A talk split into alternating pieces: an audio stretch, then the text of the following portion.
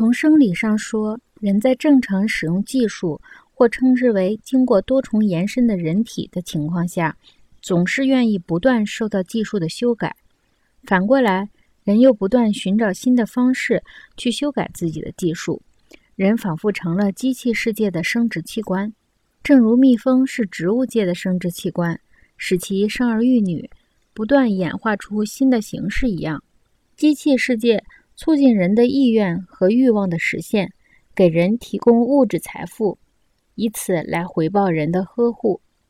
心理学里动机研究的功绩之一是揭示是揭示出人与汽车的性关系。从社会层面上来说，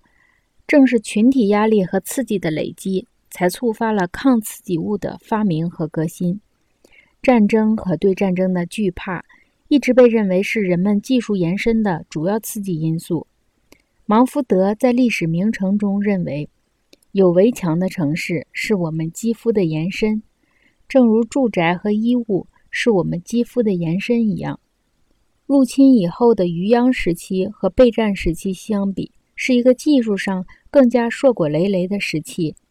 因为臣服的文化不得不调节其全部的感知比率。以顺应入侵文化的影响，从如此强烈的混合交换中，从思想和形式的撞击中，必然释放出大量的社会能量，必然兴起最了不起的技术。